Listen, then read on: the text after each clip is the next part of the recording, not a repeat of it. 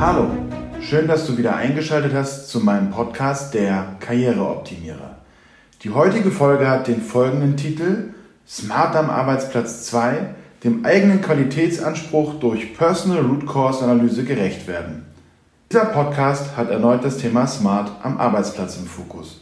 Wie schon bei den vorherigen Folgen angesprochen, ist das smarte Arbeiten zum einen ein wichtiger Karrierebaustein unter Berücksichtigung der eigenen Zielgruppen innerhalb des Unternehmens.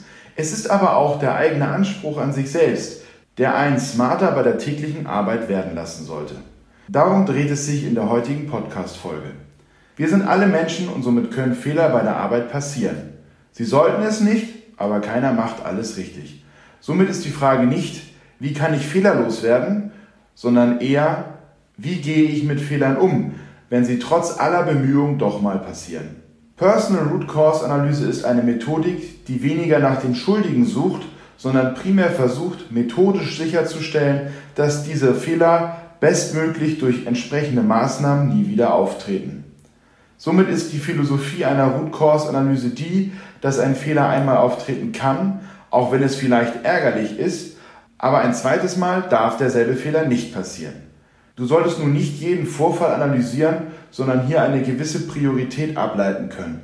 Zum Beispiel, wenn du vergessen hast, die Kaffeetasse rechtzeitig in den Spüler zu tun, dieser nun läuft und nun die Kaffeetasse dreckig noch auf deinem Tisch steht, dann ist das vielleicht nicht zwingend ein Fehler, der es wert wäre, mit einer Root Cause Analyse prozessiert zu werden. Personal Root Cause Analyse ist eine vereinfachte Form für den eigenen Anwendungsbereich und ist abgeleitet von der firmenbezogenen Root Cause Analyse. Ich zeige dir in diesem Podcast nun, welche Schritte du absolvieren solltest bei einem eingetretenen Fehler, damit die Wiederholbarkeit idealerweise nicht mehr gegeben ist. Wenn dir ein Fehler passiert, ist es erstmal unwichtig, ob du selber diesen realisierst oder du von jemand anderem darüber in Kenntnis gesetzt wirst. Sofern der Fehler, wie eben bereits skizziert, für dich eine gewisse Priorität hat, kannst du wie folgt mit einer Personal Root Cause Analyse vorgehen. Schritt 1.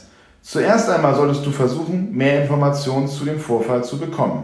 Klar, wenn beispielsweise eine Fehladressierung einer Mail der Vorfall ist, dann wirst du dafür vielleicht nicht viele weitere Informationen benötigen.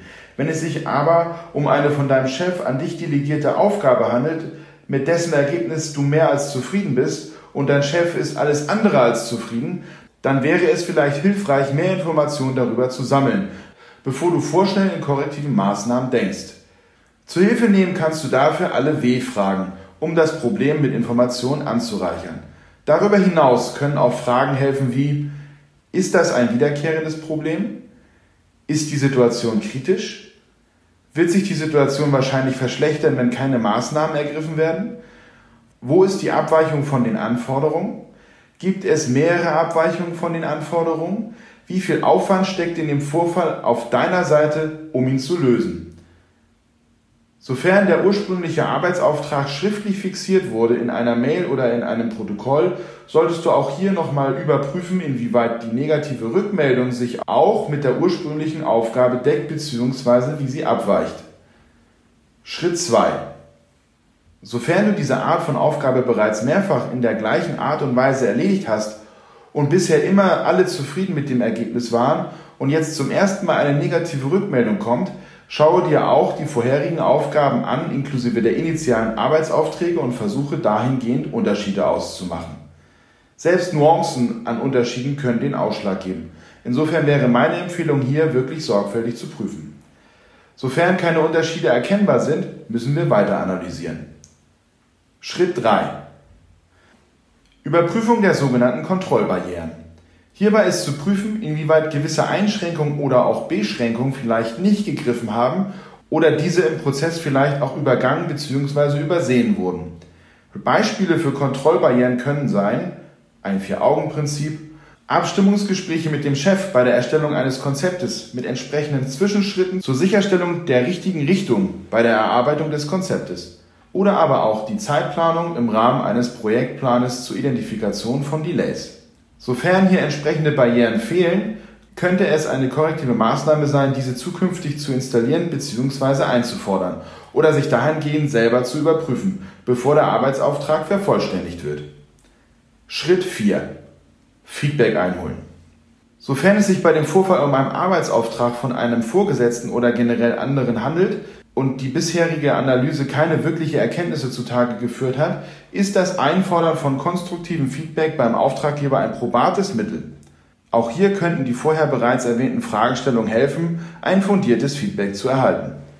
Natürlich ist das Einholen von Feedback, gerade unter dem Aspekt, dass ein Fehler passiert ist, nicht die angenehmste Situation. Es zeigt aber auf der anderen Seite dem Gegenüber auch, dass man an einer dauerhaften Optimierung des Themas interessiert ist und dass man die Situation zusätzlich auch noch ernst nimmt. Nachdem nun die vier Schritte absolviert wurden, ist es an der Zeit, die Ursachen in Schritt 5 zusammenzuschreiben. Woran hat es nach deiner Analyse gelegen, dass dieser Vorfall eingetreten ist? Es kann eine Ursache oder aber auch mehrere geben.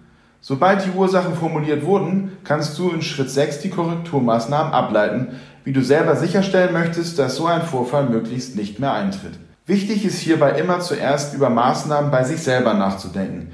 Selbst wenn der Vorgesetzte schlecht kommuniziert, dennoch darüber nachzudenken, was kann ich machen, um die benötigten Informationen von ihm dennoch in einer Art und Weise zu bekommen, dass ich damit fundiert arbeiten kann.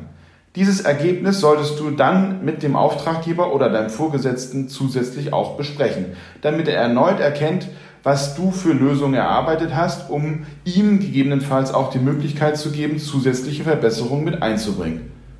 So einfach ist Personal Root Cause Analyse.